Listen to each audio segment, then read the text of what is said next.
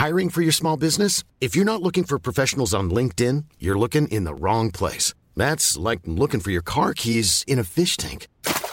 LinkedIn helps you hire professionals you can't find anywhere else, even those who aren't actively searching for a new job but might be open to the perfect role. In a given month, over 70% of LinkedIn users don't even visit other leading job sites. So start looking in the right place. With LinkedIn, you can hire professionals like a professional. Post your free job on linkedin.com slash people today.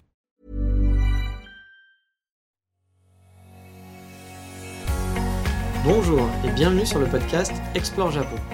Le podcast qui explore le Japon sous toutes ses coutures. Des conseils voyage, de la culture ou bien de la vie tous les jours en passant par l'apprentissage du japonais, partons ensemble deux fois par semaine pour ce magnifique pays qu'est le Japon. Bonjour à tous, on part aujourd'hui faire une petite balade dans une ville assez connue touristiquement parlée, mais qui ne fait pas forcément partie du trajet habituel des vacanciers, car c'est vrai, c'est un petit peu excentré. Mais au final, si on y réfléchit, bah pas tant que ça, parce que c'est qu'à 2h30 de Shinkansen de Tokyo. C'est donc assez simple d'y aller, et même avec un JR Pass, bah on peut même imaginer se faire un aller-retour dans la journée sans que ça ne coûte rien. Bon après c'est vrai que 5 heures de trajet, ça commence à faire un peu beaucoup, donc bon, à faire vraiment pour les courageux, mais pour incorporer dans un petit voyage et dans un trip, hein, pourquoi pas en partant de Tokyo, ça se fait. Moi, c'est ce que j'avais fait lors d'un voyage. J'étais parti en fait en arrivant direct de l'aéroport. J'avais pris le Shinkansen et j'étais allé directement dans cette ville. Vous l'avez compris parce que c'est dans le titre. Je vous amène aujourd'hui à Kanazawa. Alors Kanazawa, pardon, se situe un peu au nord en gros de Tokyo, mais surtout tout à l'ouest. C'est une petite ville de 450 000 habitants. Et quand on est sur place, bah ça se ressent forcément. On est très loin de Tokyo avec ses 40 millions d'habitants, ou de villes comme Osaka, voire des villes comme Kyoto qui font pourtant plus campagne, voire Fukuoka par exemple. Là, on est quand même dans une ville de 400 000 habitants, donc c'est quand même beaucoup plus petit. Alors quand on parle de Kanazawa, on entend aussi souvent dire que c'est une petite Kyoto. Alors, c'est pas volé, car c'est vrai qu'elle a un petit quartier qui est tout mignon, avec plein de vieilles maisons. Mais bon, honnêtement, toutes les villes avec ce genre de quartier, et il y en a quand même beaucoup au Japon, vous vous doutez, c'est comme si vous disiez, tiens, des villes avec des châteaux en France, bon, elles sont nommées des petites Kyoto. Donc bon, faut quand même un peu se méfier de ces surnoms de petites Kyoto qui sont donnés à, à tort et à travers pour toutes les villes. Mais revenons à Kanazawa. Kanazawa, c'est particulièrement connu finalement pour deux choses. Le premier, c'est un grand parc qui est considéré comme l'un des trois plus beaux du Japon. Je vous en ai déjà parlé quand j'avais parlé de Takamatsu mais c'est aussi bah, connu pour son musée qui est assez étonnant et dont je vous parlerai un petit peu plus tard. Mais on va commencer par le commencement, logique. Quand on arrive en ville, bah oui, on arrive par la gare a priori. Et là, en sortant de la gare, on est tout de suite dans l'ambiance, car face à nous se dresse un très très très très très grand tori. Alors un tori c'est quoi pour ceux qui ne connaîtraient pas encore très très bien le Japon? C'est une grande porte en bois en quelque sorte. Celle que vous pouvez voir par exemple à Fushimi Inari. Mais si Fushimi Inari, vous savez, c'est à Kyoto, c'est toutes ces petites euh, portes rouges qui sont alignées.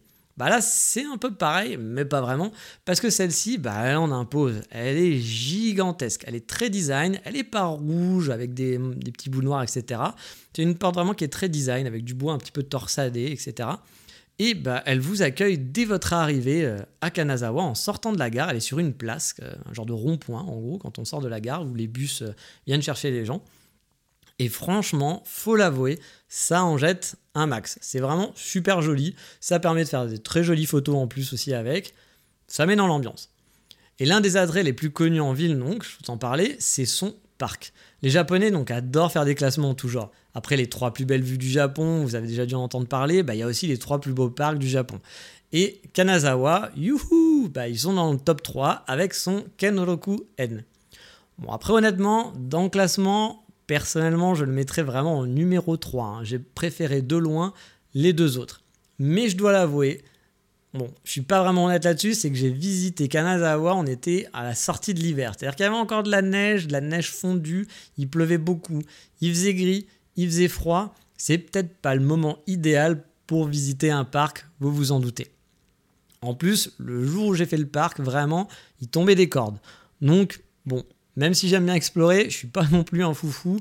Bah, quand il pleut à, plus, à plus, enfin, plus pouvoir en finir, surtout quand vous êtes avec un parapluie, qui a du vent et que vous avez votre appareil photo, c'est pas les meilleures conditions, c'est pas là où vous kiffez le plus, honnêtement. Il doit sûrement être beaucoup plus sympathique à d'autres moments de l'année, je pense. hein. Mais là, j'ai pas un souvenir mémorable de ce parc. Pour les deux autres parcs du classement, bah, il faut aller, comme je vous l'avais déjà dit dans le précédent podcast, soit à Okayama, soit à Takamatsu. Et honnêtement, celui de Takamatsu est largement au-dessus des deux autres, à mon humble avis. Et j'ai préféré aussi celui d'Okayama. Mais bon, c'est de la triche. Okayama, j'y étais pendant les Sakura, alors que là, je vous ai dit, c'était pas du tout la bonne période pour visiter un parc, n'importe quel parc qu'il soit. Mais bon, ça vaut quand même le coup d'œil. Et je pense que si vous allez dans une saison un peu plus correcte, ça doit être assez joli. Juste à côté, vous avez aussi l'ancien château. Bah là aussi, je peux pas vous dire que j'ai adoré parce que c'était l'hiver, il faisait froid, il faisait gris, il pleuvait. J'ai pas un souvenir fou du lieu. Bon après, parfois, alors autant le parc, je me dis fleuri, il doit être très joli, il doit être assez sympa. Autant le château, je pense que même euh, voilà, avec un beau temps, un beau ciel bleu, c'est pas le plus beau château que j'ai pu voir au Japon. Faut pas, pas se vendre du rêve non plus. Mais on m'a dit, et j'ai vu, lu un peu partout, que pendant les cerisiers en fleurs, c'est quand même un super spot pour admirer les magnifiques sakura. Mais bon, bah ça, je peux pas du tout le confirmer, car bah, moi j'ai surtout admiré de la neige fondue qui faisait un peu gadou ce jour-là. Par contre, c'est vrai, vous êtes un peu dans les hauteurs de la ville et vous avez une petite vue sur le château dans les hauteurs. Pas dans les hauteurs hauteurs, mais vous pouvez voir un petit peu l'entrée du château et avoir les alentours. En contrebas, c'est plutôt chouette. La vue était plutôt sympa. Et comme je vous le disais au début d'émission, l'autre grosse attraction de la ville, bah, c'est son grand musée d'art contemporain du 21e siècle. Il est connu pour son architecture et surtout pour sa piscine.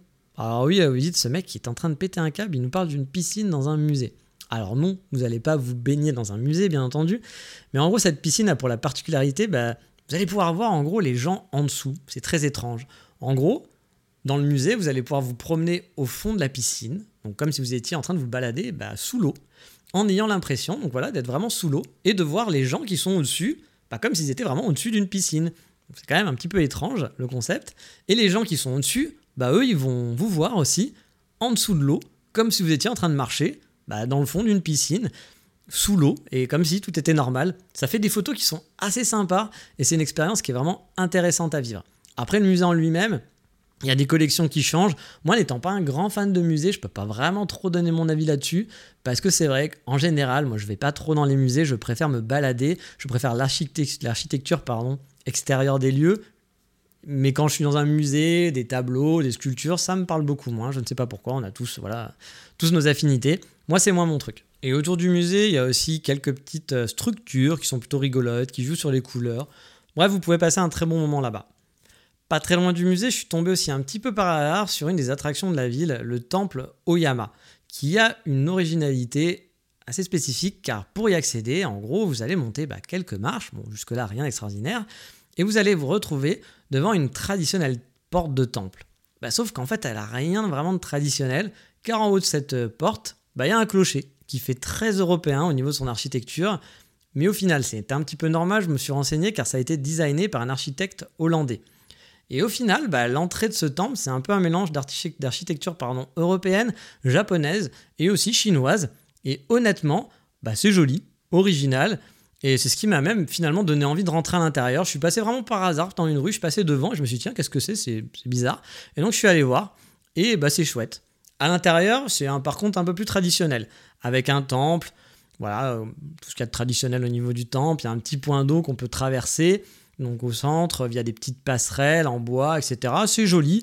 C'est pas le plus beau temple du Japon, c'est pas non plus le plus waouh, mais ça fait un passage vraiment mignon à faire et franchement, l'entrée est vraiment chouette. Et lors de mon passage bah, dans la ville, au final, ce que j'ai vraiment beaucoup apprécié, c'est plus de traîner dans les petites rues. Moi, vous savez que j'adore explorer, que j'aime bien les petits quartiers calmes. Et là, bah, honnêtement, la ville s'y prête vraiment. Il y a une petite rivière qui serpente dans le centre-ville, et en plus, on peut se promener tout autour. Alors, on peut se promener soit en contrebas, soit au-dessus. Et quand on va se balader, alors au-dessus, vous n'êtes pas au-dessus de la rivière, hein, mais vous êtes un petit peu plus en hauteur.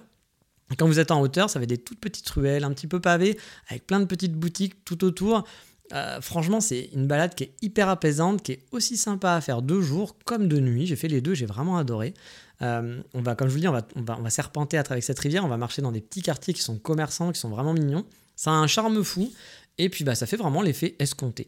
J'ai un souvenir aussi de m'être posé sur les berges pendant un moment pour faire un petit pique-nique improvisé. Donc là, j'étais descendu dans un endroit où c'était un peu plus spacieux. Il n'y avait pas grand monde en plus. Bah, j'ai vraiment apprécié ce moment. Il y avait la vue sur les montagnes parce qu'on voit des jolies montagnes. C'est pas loin des Alpes japonaises avec la rivière et tout. Enfin, l'ambiance était vraiment chouette. calme, super cool pour un petit pique-nique. Niveau café, niveau café, pardon, pareil, j'ai pas trouvé de super adresse quand j'y suis allé. J'avais testé un peu par hasard un petit café qui était, bah, qui avait l'air tout mignon, qui donnait justement sur cette petite rivière, avec une petite vue sur la rivière, et euh, justement dans une de ces petites ruelles avec ces petits murets, enfin tout est petit, ok, mais c'était vraiment mignon pour le coup. Et du coup, euh, bah voilà, elle, donnait envie, donc j'ai décidé de rentrer. Ça c'était pas folichon au niveau du café ou même pour manger, hein, j'ai pas un souvenir de fou, euh, mais le lieu était chouette. Il y avait que des locales, des mamies du coin ou de la choufou. Donc la choufou, c'est les, femmes au foyer. C'était très rigolo comme expérience, surtout quand vous êtes en vacances.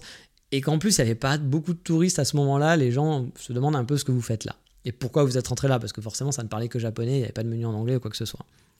Alors Kanazawa aussi, c'est une, comme je vous le disais, une petite Kyoto. Alors j'aime pas trop cette expression parce qu'on le met un peu dans tous les sens. Mais on l'appelle comme ça parce qu'ils ont un quartier traditionnel qui est quand même très attrape touriste, hein, et on va pas se le cacher, mais où on peut faire plein de jolies photos. Et où il est vraiment super agréable de déambuler. Moi j'ai passé vraiment un bon moment, mais j'avais de la chance, comme je l'ai dit, c'était pas une période très touristique à ce moment-là. Alors j'avais de la chance, oui et non, parce qu'en même temps, la neige fondue et le gris, c'est pas super. Mais quand je me suis baladé dans ce quartier, il faisait plus joli. En fait, je suis resté deux jours et euh, c'était mieux ce jour-là. Et euh, du coup, il n'y avait pas beaucoup de touristes. Du coup, c'était agréable parce qu'il y a une très belle architecture. Et euh, je pense que par contre, si c'est blindé, ça doit être un petit peu moins sympa. Je vois bien un peu l'ambiance du quartier avec plein de touristes chinois qui font des photos partout, où il n'y a pas beaucoup de place, où on est serré. Je suis pas sûr que ça soit hyper agréable à ce moment-là. Mais si vous y allez et qu'il n'y a pas trop de monde, c'est mignon. Alors le quartier, c'est celui de Higashi, un ancien quartier de geisha. Et d'un point de vue architecture, comme je vous le disais, c'est vraiment joli. Pour les photos, c'est top. Et même pour l'ambiance de se promener, c'est pas hyper grand.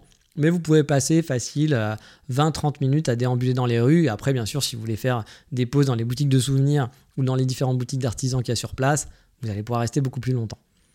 Après, avoir testé les geishas, le quartier des geishas, enfin tester les geishas, attention, hein, en tout bien tout honneur, euh, et ben on peut passer au quartier des samouraïs, qui est un autre quartier de la ville. C'est le quartier de Nagamachi. On y trouve beaucoup de musées par là-bas et des petites ruelles à l'architecture vraiment typique japonaise, euh, où il fait bon s'y perdre aussi, où il fait bon s'y balader. Mais c'est pas non plus totalement foufou, il faut l'avouer, sauf bah, si vous êtes un féru de musée. Moi, c'était pas mon cas. J'ai bien aimé euh, traverser le quartier, me balader, mais c'est pas le meilleur souvenir que j'ai de la ville non plus. Je dois être honnête. Niveau timing, je pense que deux jours sur place, c'est largement suffisant. Après, si vous voulez faire une seule journée sur place, vous pouvez aussi, mais il faudra un peu courir, car si vous voulez bah, traîner un peu dans le musée par exemple, ou si vous voulez vous perdre dans les, ruelles, dans les pardon, bah, vous ne pourrez pas tout faire, je pense. Hein. Quand on va dans un musée, forcément, on prend un peu de temps.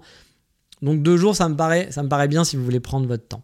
Et puis en plus, Kanazawa, ça peut être un bon point de départ pour des day trips. Vous pouvez par exemple bah, facilement faire des détrips dans la fameuse Shirakawa-go. Vous savez, c'est le petit village avec les toits de chaume en plein milieu des montagnes. C'est très joli. Il y a des bus qui partent directement de là-bas, donc c'est facile d'accès. Pourquoi pas? Ou bien vous pouvez aussi euh, tout simplement visiter la péninsule de Noto. Il y a plein de jolies plages, il y a des jolies rizières, ça sent bon la campagne japonaise, des petits temples perdus. Moi, j'y suis jamais allé, mais j'avais un petit peu étudié le terrain au cas où, et ben ça m'avait donné vraiment, vraiment envie. À vrai, pas très loin en Shinkansen, bah, il y a aussi la ville de Toyama, qui peut être, bah, je pense, en détrim assez sympa. Il me semble de mémoire que c'est 30 minutes en Shinkansen, donc ça se fait très très vite. Et il y avait aussi pas mal de choses à voir là-bas. Alors désolé, il y a un petit son, c'était pas prévu, euh, je n'ai pas envie de tout enregistrer juste à cause de ce petit son, je viens de le couper, j'espère que ça ne vous a pas trop dérangé. Mais voilà, du coup, de toute façon, on a fini pour cette petite tournée dans les à Kanazawa, qui est une ville qui a son charme. Là aussi, encore une fois, c'est pas le point d'intérêt principal pour votre premier voyage au Japon, mais pour visiter quand vous avez déjà fait Kyoto, Osaka, Hiroshima et Tokyo, bah pourquoi pas pour votre deuxième voyage. Moi, j'avais plutôt apprécié. Pour vous dire, j'avais fait donc Tokyo, j'étais allé à Kanazawa, j'étais resté deux jours à Kanazawa. Je voulais à la base faire des détrips et rester plus longtemps. C'était mon but. Mais en fait, quand j'avais regardé, il y avait beaucoup de choses qui étaient fermées parce qu'il y avait beaucoup de choses couvrées à partir du printemps. Et moi, j'étais arrivé bah, début mars, je crois. Et du coup, plein de choses étaient fermées. Il y avait, je me souviens, une magnifique euh, voyage en train à faire à travers des gorges et des montagnes. Je me rappelle plus du nom, mais euh, ça avait l'air super beau. J'avais très envie de le faire, mais ça ouvrait à partir d'avril. Donc, bah, du coup, c'était pas du tout possible pour moi. Donc, je suis resté que deux jours. Et après, je suis allé à Takayama, dont j'ai déjà parlé dans un podcast précédent. Mais maintenant, vous le savez, il est grand temps de passer, comme d'habitude, au coup de cœur du moment.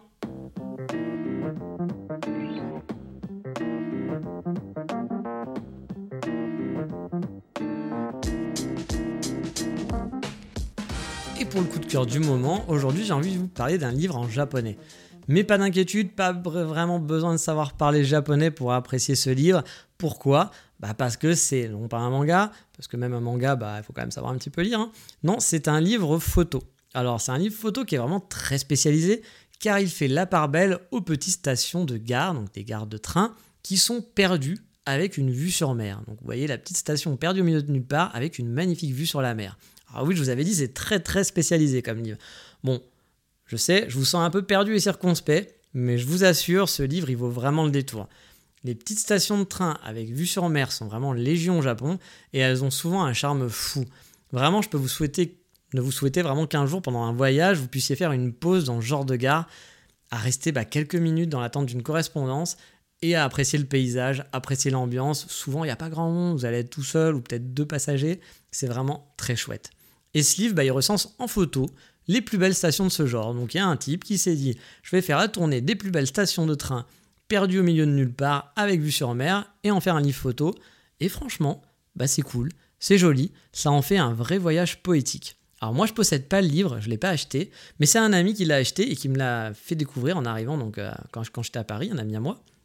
Et en le feuilletant chez lui, bah, j'ai eu un vrai pincement au cœur. J'avais qu'une envie, c'était d'aller vite explorer ces petites gares perdues au milieu de nulle part, avec vue sur mer, c'est beau, c'est vraiment très très beau, et ça vous fait voyager loin des coins touristiques habituels, et bah c'est chouette, c'est une ambiance qui est vraiment intemporelle.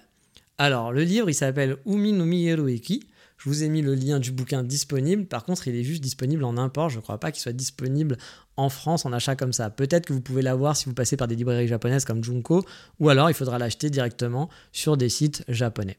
Mais bon, voilà, on a fini pour aujourd'hui et les stations de train perdues. Dans le prochain épisode, j'ai envie de partager avec vous justement, ça m'a fait penser un peu à tout ça, des petites anecdotes sur le Japon. Voyez, de ces bons moments que j'ai passés là-bas, des petites choses que je me remémore de temps en temps avec plaisir qui sont pas des trucs de fou, c'est pas des choses extraordinaires qui sont passées, mais des petites choses qui me font sourire et qui me font rappeler vraiment à dire que j'adore ce pays. Je vais pas vous dire j'aime ce pays parce que les gens sont gentils, parce que les trains c'est pratique. Non, mais juste vous donner des petites anecdotes de moments que j'ai vraiment adoré qui restent dans mon cœur vraiment très présents. Mais ça, vous le savez, ça sera pour la prochaine fois. Je vous dis donc à bientôt. Ciao mata, bye bye.